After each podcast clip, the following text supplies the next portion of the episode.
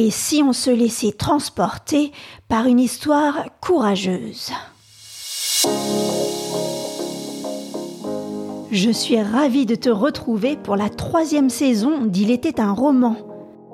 Je m'appelle Séverine et je t'embarque dans les aventures de Rémi, un jeune garçon orphelin et héros du roman Sans famille de Hector Malo. Pense à t'inscrire sur le site ilétaitunroman.com pour être tenu informé de la sortie des derniers épisodes. Allez, c'est parti Chapitre 1er Au village Je suis un enfant trouvé. Mais jusqu'à huit ans, j'ai cru que, comme tous les autres enfants, j'avais une mère. Car lorsque je pleurais, il y avait toujours cette femme qui me berçait et me serrait si doucement dans ses bras que mes larmes s'arrêtaient de couler. Jamais je ne me couchais dans mon lit sans que cette femme vînt m'embrasser.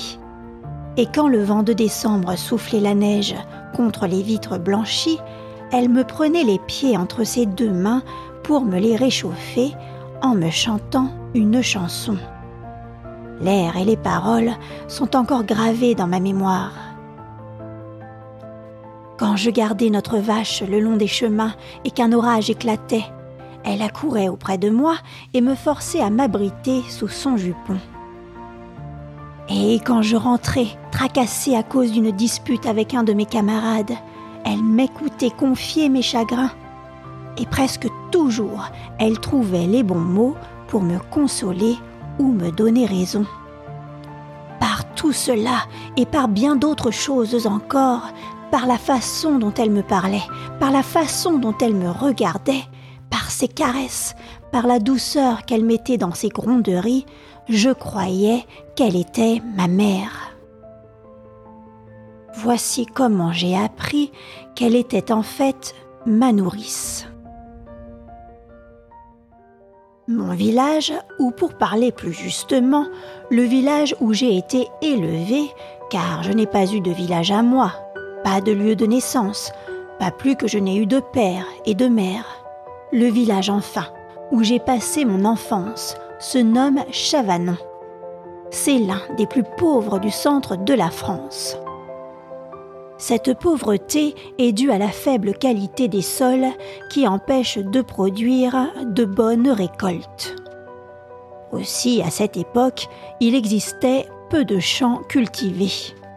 En revanche, s'étendaient partout de vastes terrains dans lesquels ne poussaient que des plantes sauvages telles les bruyères et les genêts.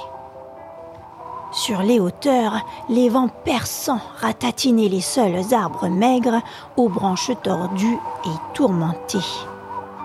Pour trouver de beaux arbres, il fallait descendre dans les plis du terrain ou sur les bords des rivières. Ici, de modestes prairies s'étendaient, là même où poussaient de grands châtaigniers et des chênes robustes. C'est dans un de ces replis de terrain, sur les bords d'un ruisseau, que se dressait la maison où j'ai passé mes premières années. Jusqu'à mes huit ans, je n'avais jamais vu d'homme dans cette maison. Pourtant, ma mère n'était pas veuve. Son mari, tailleur de pierre, travaillait à Paris. Il n'était pas revenu au pays depuis que j'étais en âge de voir ou de comprendre ce qui m'entourait. De temps en temps seulement, il envoyait de ses nouvelles par un de ses camarades qui rentrait au village.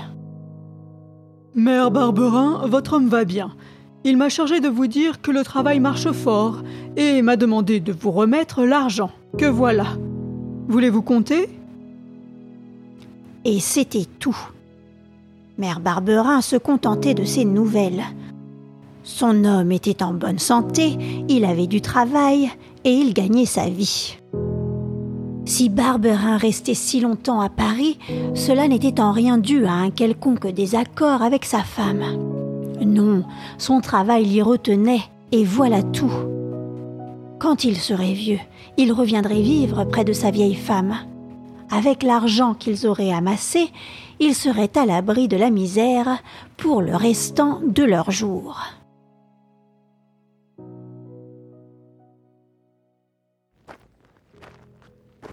Un jour de novembre, alors que le soir tombait, un homme, que je ne connaissais pas, s'arrêta devant notre barrière. Il me demanda si ce n'était pas là que demeurait la mère Barberin. Je lui dis d'entrer. Il poussa la barrière et s'avança lentement vers la maison. Jamais je n'avais vu un homme aussi sale. Des plaques de boue le couvraient des pieds à la tête. À l'observer, je comprenais qu'il avait longtemps marché dans des chemins crasseux.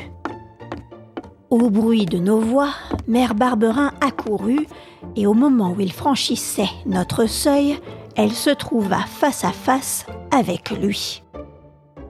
J'apporte des nouvelles de Paris, dit-il. Ces paroles fort simples, nous les avions entendues déjà plus d'une fois.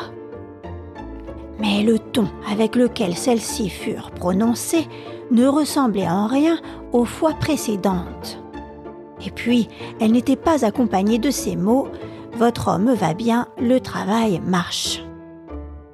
Mère Barberin, en joignant les mains, s'écria Mon Dieu, un malheur est arrivé à Jérôme Eh bien oui, mais n'en soyez pas malade de peur. Voilà la vérité, votre homme a été blessé, mais il n'est pas mort. Pourtant, il sera peut-être amputé. Pour le moment, il est à l'hôpital. J'ai été son voisin de lit et comme je rentrais au pays, il m'a demandé de vous prévenir en passant. Mère Barberin, qui voulait en savoir plus, pria l'homme de rester à dîner. Les routes étaient mauvaises. On parlait de loups qui s'étaient montrés dans les bois. Il repartirait le lendemain matin.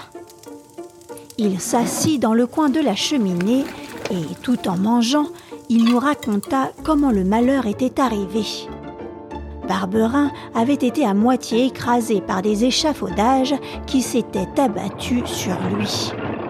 Comme il avait été prouvé qu'il ne devait pas se trouver à la place où il avait été blessé, l'entrepreneur refusait de lui payer aucune indemnité. L'homme ajouta Pas de chance, le pauvre Barberin, pas de chance. Il y a des malins qui auraient trouvé là-dedans un moyen pour se faire verser une pension, mais votre mari n'obtiendra rien. Je lui ai conseillé de faire un procès à l'entrepreneur. Un procès? Cela coûte beaucoup d'argent. Oui, mais quand on le gagne. Mère Barberin aurait voulu aller à Paris, mais cela représentait un voyage si long et si coûteux. Le lendemain matin, nous descendîmes au village pour consulter le curé. Il se demanda comment Mère Barberin pouvait être utile à son mari il écrivit à l'aumônier de l'hôpital où Barberin était soigné. Quelques jours plus tard, il reçut une réponse disant que mère Barberin ne devait pas se rendre à Paris, mais qu'elle devait à la place envoyer une certaine somme d'argent à son mari parce que celui-ci allait faire un procès à l'entrepreneur chez lequel il avait été blessé. Les journées, les semaines s'écoulèrent et de temps en temps il arriva des lettres qui toutes demandaient de nouveau que de l'argent soit envoyé. La dernière, plus pressante que les autres, disait que s'il n'y avait plus d'argent, il fallait vendre la vache pour s'en procurer. Seuls ceux qui ont vécu à la campagne avec les paysans savent à quel point ces trois mots, vendre la vache, résonne de manière terrible et douloureuse. Pour le paysan, si pauvre qu'il soit et si nombreuse soit sa famille, le simple fait de posséder une vache dans son étable l'assure de ne pas souffrir de faim. Avec une simple corde nouée autour des cornes, un enfant promène la vache le long des chemins pleins d'herbe, là où l'herbe n'appartient à personne. Et le soir, la famille entière a du beurre dans sa soupe et du lait pour mouiller ses pommes de terre. Le père, la mère, les enfants les grands comme les petits, tout le monde vit de la vache. Nous vivions si bien de la nôtre, mère Barberin et moi, que jusqu'à ce moment, je n'avais presque jamais mangé de viande. Mais notre vache, notre roussette, ne servait pas uniquement à nous nourrir. Elle était aussi notre camarade, notre amie, car il ne faut pas s'imaginer que la vache est une bête stupide. C'est au contraire un animal plein d'intelligence et de qualité morale. Nous la caressions, nous lui parlions, elle nous comprenait et de son côté, avec ses grands yeux ronds pleins de douceur, elle savait très bien nous faire entendre ce qu'elle voulait ou ce qu'elle ressentait. Et puis, nous l'aimions et elle nous aimait. Cela dit tout. Pourtant, il fallait nous en séparer, car c'était seulement par la vente de la vache qu'on pouvait satisfaire Barberin.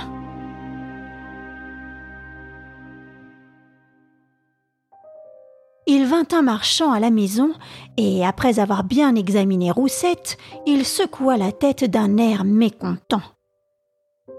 Après avoir dit et répété cent fois qu'elle ne lui convenait pas du tout, que c'était une vache de pauvres gens qu'il ne pourrait pas revendre, qu'elle n'avait pas de lait, qu'elle faisait du mauvais beurre, il avait fini par dire qu'il voulait bien la prendre, mais seulement par bonté d'âme envers Madame Barberin, qui était une brave femme.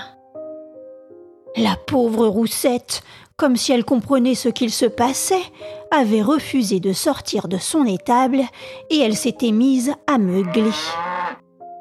Passe derrière et chasse-la m'avait dit le marchand en me tendant le fouet. Pour ça, non avait dit Mère Barberin et prenant la vache par la corde, elle lui avait parlé doucement. Allons, ma belle, viens, viens.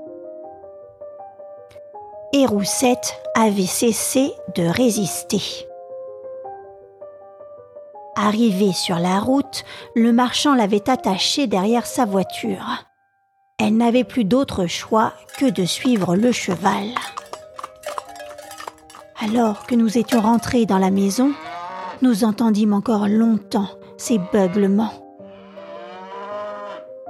Désormais, plus de lait, plus de beurre.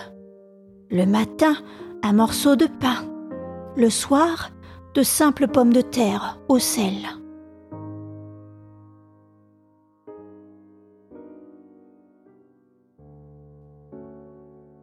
Le mardi gras arriva justement peu de temps après la vente de Roussette. L'année précédente, pour le mardi gras, Mère Barberin m'avait fait un régal avec des crêpes et des beignets. J'en avais tant mangé qu'elle en avait été toute heureuse. Mais à cette époque, nous avions Roussette. Elle nous avait donné le lait pour délayer la pâte et le beurre pour faire fondre dans la poêle. Plus de Roussette, plus de lait, plus de beurre, plus de mardi gras. Face à ma tristesse, mère Barberin m'avait fait une belle surprise. Bien qu'elle n'aimait pas emprunter quoi que ce soit, elle avait demandé une tasse de lait à l'une de nos voisines, un morceau de beurre à une autre, et quand j'étais rentrée vers midi, je l'avais trouvée en train de verser de la farine dans un grand saladier en terre. Je m'exclamai en m'approchant d'elle. Tiens, de la farine. Mais oui, mon petit Rémi, c'est bien de la farine, de la belle farine de blé. Si j'avais osé, j'aurais demandé à quoi devait servir cette farine. Mais justement, parce que j'avais très envie de le savoir, je n'osais pas en parler. Et puis, d'un autre côté, je ne voulais pas dire que je savais que c'était mardi gras pour ne pas faire de la peine à Mère Barberin. Qu'est-ce qu'on fait avec de la farine? dit-elle en me regardant. Du pain? Et puis encore De la bouillie Et puis encore Ah, mais je ne sais pas. Si tu sais bien. Mais comme tu es un bon petit garçon, tu n'oses pas le dire. Tu sais que c'est aujourd'hui mardi gras, le jour des crêpes et des beignets. Mais comme tu sais aussi que nous n'avons ni beurre ni lait, tu n'oses pas en parler. C'est vrai, n'est-ce pas? Oh, mère Barberin Comme d'avance, j'avais deviné tout cela. Je me suis arrangée pour que Mardi Gras ne te tracasse pas. Regarde dans le coffre en bois. Avec entrain, je levai le couvercle et j'aperçus le lait, le beurre, les œufs et trois pommes. Donne-moi les œufs, me dit-elle.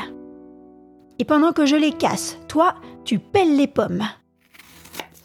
Pendant que je coupais les pommes en tranches, elle cassa les œufs dans la farine et se mit à battre le tout en versant dessus de temps en temps une cuillerée de lait. Quand la pâte fut délayée, Mère Barberin posa la terrine sur les cendres chaudes et il n'y eut plus qu'à attendre le dîner pour que nous mangions les crêpes et les beignets. Pour être franc, je dois avouer que la journée me parut longue et que plus d'une fois j'allais jeter un œil à la terrine. Arrête, Rémi, la pâte va prendre froid et elle aura du mal à lever. Me réprimanda Mère Barberin. Mais la pâte levait bien et dégageait une bonne odeur d'œufs et de lait. Mère Barberin me dit Casse du bois, il nous faut un bon feu clair, sans fumée.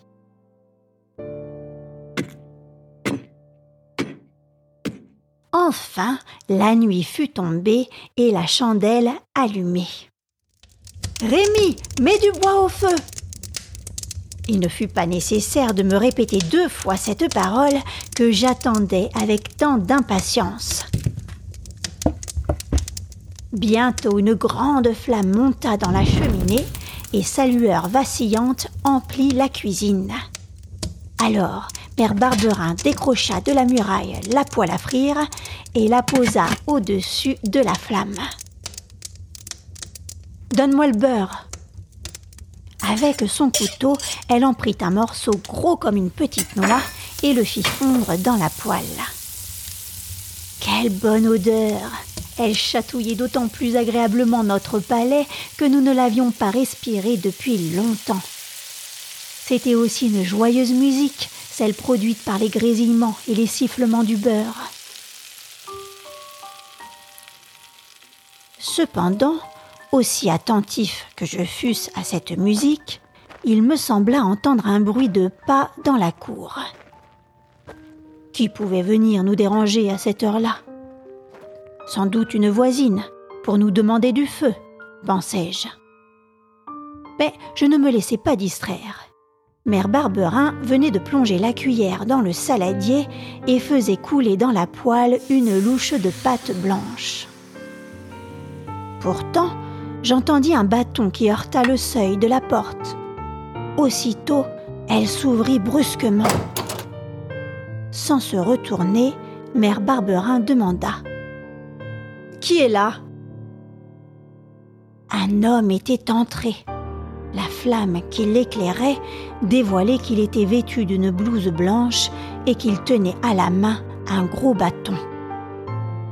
Et d'un ton rude, il dit on fait donc la fête ici Ne vous gênez pas. Mère Barberin, en posant d'un coup sa poêle à terre, s'écria Mon Dieu, c'est toi, Jérôme?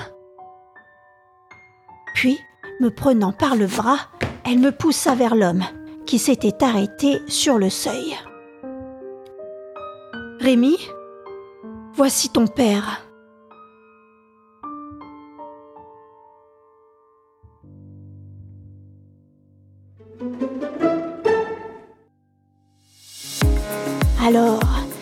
Comment Rémi va-t-il réagir en rencontrant pour la première fois son père?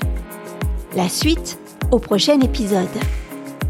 Si toi aussi tu as envie de soutenir mon podcast, n'hésite pas à laisser une note ou un commentaire ou à t'abonner à la newsletter sur roman.com Merci pour ton écoute et à très vite